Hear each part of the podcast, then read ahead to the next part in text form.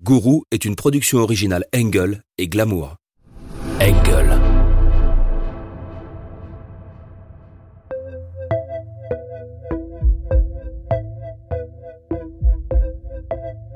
À la fin du XXe siècle, l'érosion des religions consacrées laisse la place à de nouvelles croyances qui prospèrent sur le terreau des utopies et des contre-cultures. On cherche alors dans un ailleurs cosmique des réponses à des questions éternelles. Qui sommes-nous? Où allons-nous? Quelle est la voie du bonheur? C'est dans ce bouillonnement spirituel qu'apparaît une nouvelle figure aussi inquiétante que charismatique, celle du gourou. À la fois prophète, messie et guide initiatique, le gourou entend apporter la vérité à ses disciples qui le vénèrent, tel un dieu vivant au sein de leur secte. Mais entre manipulation mentale, détournement financier, abus sexuels, sacrifices humains et suicide collectif, les desseins des gourous, loin du paradis promis à ses fidèles, se révélèrent infernaux. De l'Afrique aux États-Unis, de l'Europe à l'Asie, Rock Terrio, Adolfo de Jesus Costanzo, Anna Milton Byrne, Choco Sahara et Kiss Ranière furent autant d'incarnations de ces nouveaux archanges du mal.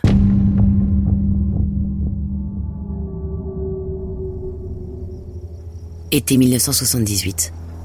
Sur les routes tracées par les beatniks et les hippies, une douzaine de jeunes gens chevelus sillonnent la péninsule de la Gaspésie, à l'est du Québec. Ils sont à la recherche d'une montagne sacrée, au pied de laquelle ils attendront la fin du monde. L'homme qui a eu cette vision de l'apocalypse en regardant la neige tomber, celui qui les guide à travers ces terres hostiles à bord d'un autocar de fortune, s'appelle Thériault. Il a 31 ans, il est trapu, musclé, porte une énorme barbe brune et ses longs cheveux tombent sur une tunique vert bouteille. Lorsque ses yeux bleus translucides fixent le regard de ses disciples, il obtient d'eux ce qu'il veut. Ils se sont connus pour la plupart un an plus tôt, lors d'un camp d'été de l'église adventiste du septième jour, où Rock Thériault présentait des sessions pour arrêter de fumer. Cet homme, élevé dans l'intégrisme catholique, d'un père membre des Bérets Blancs, avait besoin de volontaires pour cette mission divine et l'édification d'une clinique gratuite. Grand séducteur et grand orateur, Rock Thériault les a surtout convaincus de ses pouvoirs de guérisseur. Il sait qu'il est un élu, qu'il est la réincarnation d'un prophète de l'Ancien Testament, promettant aux brebis égarées qui le suivront d'échapper à la fin du monde, tout en atteignant le bonheur éternel. Mais pour cela, ils doivent bâtir leur communauté loin de la civilisation corrompue et de leurs familles avec lesquelles ils doivent couper toute attache. Début juillet, la petite troupe parvient enfin au pied de la montagne de l'Éternel. Au bord du lac sec, dix femmes, quatre hommes et deux enfants en tunique forment un cercle autour de Rock Thériault et font le serment de lui obéir aveuglément jusqu'à la fin des temps. D'après les plans que leur guide a dessinés, ils construisent une imposante maison octogonale où ils vivront tous désormais. Lors de la pendaison de crémaillère, Rock Thériault demande à ses fidèles de jeter leur papier d'identité au feu, afin qu'ils se baptisent de prénoms bibliques. Caïn, Judas, Rachel, Orpa, Dina, Salomé, Jézébel. Rock devient naturellement Moïse et sa femme Nadine devient Ève. Gabrielle Lavallée se voit, elle, affublée du nom de Tirtsa. Si cette infirmière a suivi Rock, c'est pour fuir les chemins de la perdition, ceux du sexe et de la drogue. À 29 ans, cette belle brune est prête à tout pour construire une nouvelle vie sous les ordres de Moïse. Prête à endurer d'interminables journées à travailler la terre, prête à endurer la faim et le froid, l'asservissement de son corps et celui de son esprit.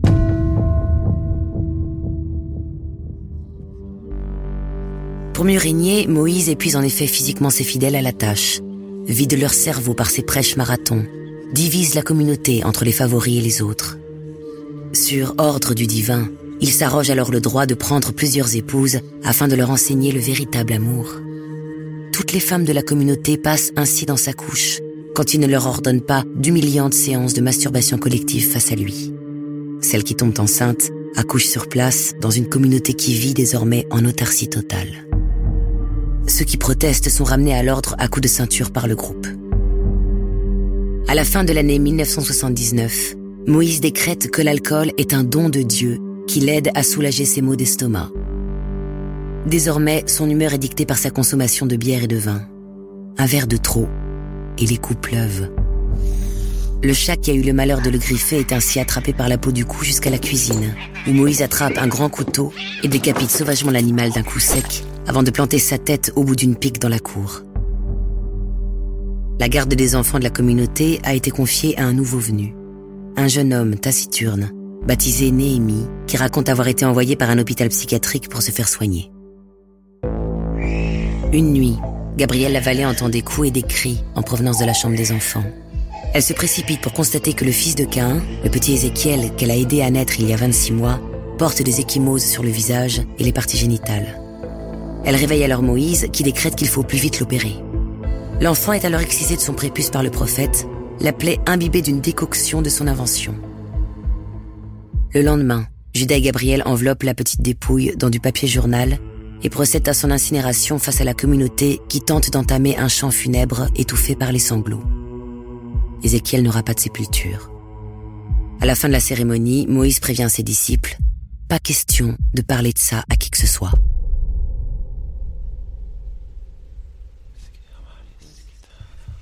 Quelques jours plus tard, Moïse rassemble ses fidèles pour juger Néhémie. Si le jeune homme est innocenté grâce à sa débilité, Moïse décrète qu'il souffre d'une malformation et qu'une castration est nécessaire. On se saisit alors de Néhémie pour lui faire boire un litre de vin rouge et quelques bières. Puis on débarrasse la table de la cuisine afin de l'allonger nue. Cain et Judas maintiennent ses pieds. Orpa, Rachel, Dina et Shua immobilisent ses bras, tandis que Gabriel le badigeonne d'une teinture de benjoin. Moïse procède alors à deux incisions avec un couteau. Il s'arme ensuite d'un rasoir plus effilé. Adolescent, Moïse a travaillé dans une porcherie et sait comment procéder. Il sectionne alors un testicule. Son patient hurle de douleur. Mutilé, Néhémie survit. Il arrivera à s'enfuir quelques jours après. Réfugié chez ses parents, il raconte ce qu'il a subi, ainsi que ce qui est arrivé au petit Ézéchiel.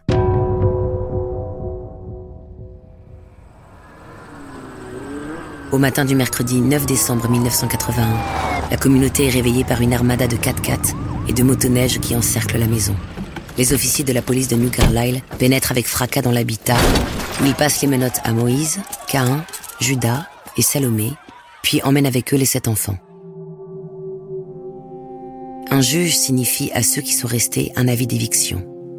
Le 18 janvier, ils sont définitivement expulsés de la montagne de l'Éternel. La communauté se disperse alors dans la région en attendant le jugement de leur gourou. Le 28 septembre 1982, Moïse est condamné à deux ans d'emprisonnement.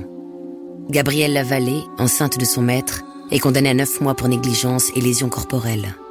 À sa libération, elle accouche d'une petite fille nommée Bathsheba, la fille de la promesse.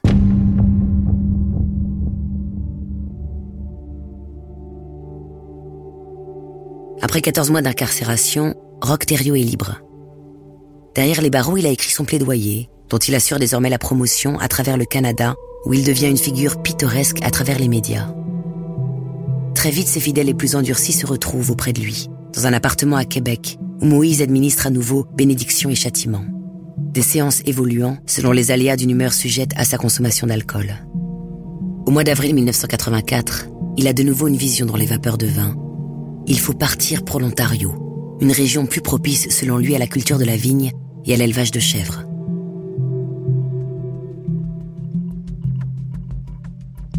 Un mois plus tard, dix adultes et dix enfants débarquent tels des pèlerins dans un champ perdu au milieu d'une forêt, à quelques kilomètres de la bourgade de Burnt River. Sur ce site désolé, on érige quatre tentes et une cabane en bois qui sert de chambre pour Moïse, mais également de cuisine et de salle à manger pour les autres. Au pied d'un gigantesque sapin, on construit un sanctuaire composé d'un assemblage de pierres. Gabrielle est à nouveau enceinte et travaille comme une forcenée pour construire un chalet et une grange sous les ordres de Moïse. Elle accouche le 14 août 1985 d'un garçon baptisé Éléazar. Six mois plus tard, l'enfant meurt de froid. Il avait été couché dehors de nuit dans une brouette. Alerté, les secours ne pourront le ranimer. L'urne funéraire sous le bras, Moïse grimpe alors au sommet du sapin tandis que la communauté se lance dans des incantations au pied de l'arbre. «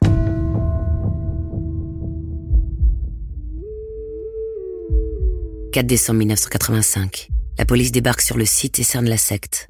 Ils sont là pour leur retirer la garde des enfants. Vous ne pouvez pas faire ça, sophiste Moïse. Je ne le permettrai pas. Un officier lui réplique Ne fais pas l'offenser, on sait que tu as forcé les jeunes à avoir des rapports sexuels avec toi. Pendant que les mères préparent les bagages des 13 enfants qui ont entre 5 mois et 8 ans, Moïse leur dit qu'il ne faut pas croire ces accusations d'inceste et d'assaut sexuel qui ont dû être colportées par Salomé qui s'est échappé quelque temps plus tôt. Il ne fabrique que des mensonges pour nous désunir, nous, le peuple de Yahvé. Les services sociaux proposent alors à toutes les mères de retrouver la garde de leurs enfants en quittant la commune. Elles pourront se réfugier auprès d'une association de femmes battues. Toutes refusent, préférant rester prisonnières de leurs tortionnaires. Ce qu'il a construit autour de nous était la pire prison qui soit, puisque nous n'en voyons pas les barreaux, déclara Gabriel Lavallée. C'était une prison psychologique. Il avait un contrôle total de nos esprits.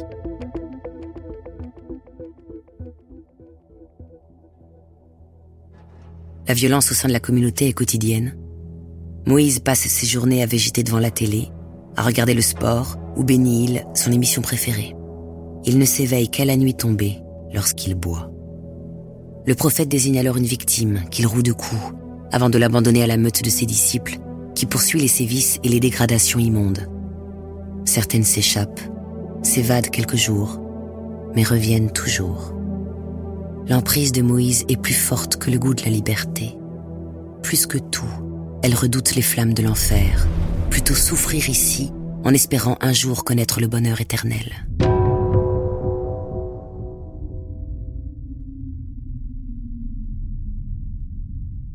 Un soir, Rachel a le malheur de se plaindre de maux de ventre. Je vais arranger ça, ma brebis, lui rétorque Moïse aviné. Après lui avoir fait boire une mixture d'huile d'olive et de jus de citron, il allonge la souffrante sur une table et demande à Orpa d'aller lui chercher son couteau de chasse dans la cuisine. Figé, l'assistance le regarde alors inciser la chair de Rachel, immobile, jusqu'à pratiquer une entaille de 10 cm dans son abdomen. Puis il fouille ses entrailles afin d'en arracher à la main une masse charnue. À Gabrielle, l'ancienne infirmière, de refermer la plaie. Deux jours plus tard, Rachel s'éteint dans ses bras. Les bains brûlants et glacés, dans lesquels Moïse a ordonné de la plonger, ont eu raison de son existence. Son corps supplicié est enterré dans la clairière, tandis que la communauté psalmodie. Fou de chagrin, Moïse fait déterrer le cadavre le lendemain afin d'y prélever des organes qu'il conserve dans des bocaux. Il demande alors à Gabriel de lui implanter dans le ventre une côte prélevée. Il renonce toutefois au dernier moment à cette greffe, préférant la porter autour du cou, tel un pendentif, en assistant à la crémation des restes de la défunte.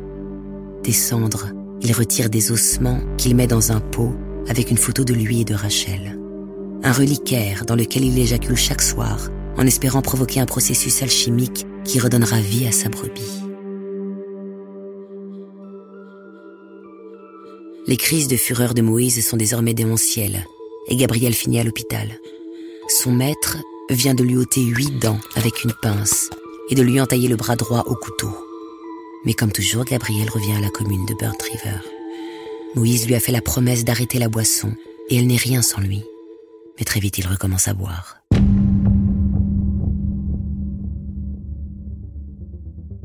Un soir d'ivresse, il lui demande de lui montrer son auriculaire paralysé, suite aux blessures qu'il lui a infligées.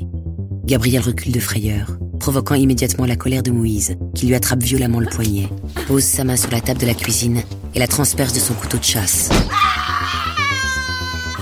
Comme ça, tu ne pourras pas t'enfuir, hurle-t-il en regardant le sang s'écouler de la plaie. Une heure plus tard, le bras de la suppliciée a viré au bleu. Au grand mot, les grands moyens, déclare alors Moïse qui se saisit d'un couteau et commence à décharner le bras droit au-dessus du coude. La douleur est vertigineuse et Gabrielle voit sa vie se dérouler devant elle. Moïse sectionne maintenant les muscles et achève enfin les souffrances de sa martyre en lui sectionnant l'os à l'aide d'un couperet japonais. Gabrielle est dans les limbes, évanouie. Lorsqu'elle se réveille, son bras n'est plus là. À la place, un moignon grossièrement couturé. Au mois d'août 1989, elle trouve assez de force pour échapper à son calvaire, prend la fuite et se réfugie dans un centre pour femmes battues. À l'hôpital, on soignera son atroce mutilation et elle acceptera enfin de porter plainte contre son bourreau. Le 5 octobre, après 51 jours de traque, Rock Thériault est arrêté alors qu'il s'apprêtait à partir pour les États-Unis en compagnie de Naomi, Orpa et de leurs deux nourrissons. Condamné à perpétuité pour le meurtre de Solange Boilard, dit Rachel, Il a été incarcéré au pénitencier de Dorchester, où il recevait régulièrement les visites de certaines de ses épouses. Il aurait eu en tout une trentaine d'enfants. Le 26 février 2011, Rock Thériault, 63 ans, est retrouvé assassiné dans sa cellule. Le meurtrier est un codétenu avec lequel il avait eu un accrochage la veille. Gabriel Lavilla a retrouvé sa fille, Bathsheba, et a écrit un livre, L'Alliance de la brebis, dans lequel elle témoigne de ses douze années passées en enfer. Elle n'a cessé depuis de donner des conférences de par le monde pour prévenir le public du danger des sectes.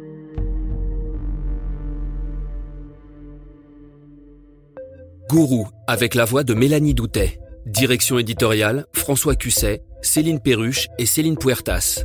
Scénario et écriture, Clovis Gou. Musique originale, Nova Materia. Supervision musicale, Jérôme Alquier et Marguerite Guiry. Réalisation, Raphaël Fruchard. Mix et sound design, Paul Fourrure et Jeff Savary. Moyens techniques, The.